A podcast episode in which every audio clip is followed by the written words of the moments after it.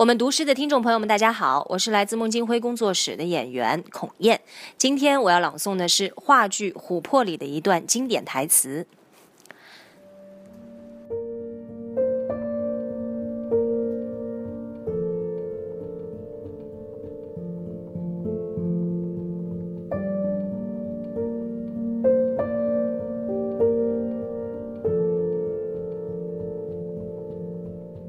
你是否曾经有过刻骨的思念之情，几乎带来肉体的疼痛，把你和周围一切隔绝？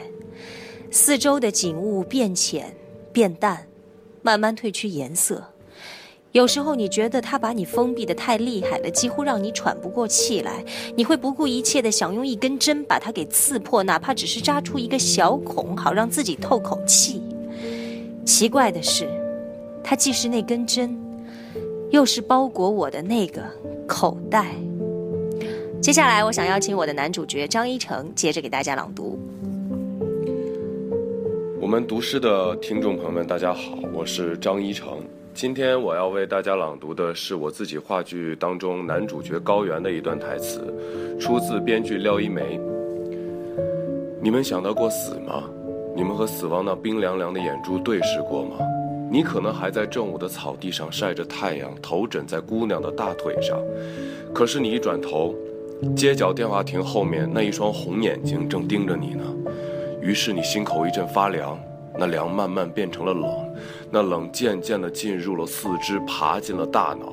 你的嘴唇开始发抖了，脸也变得铁青。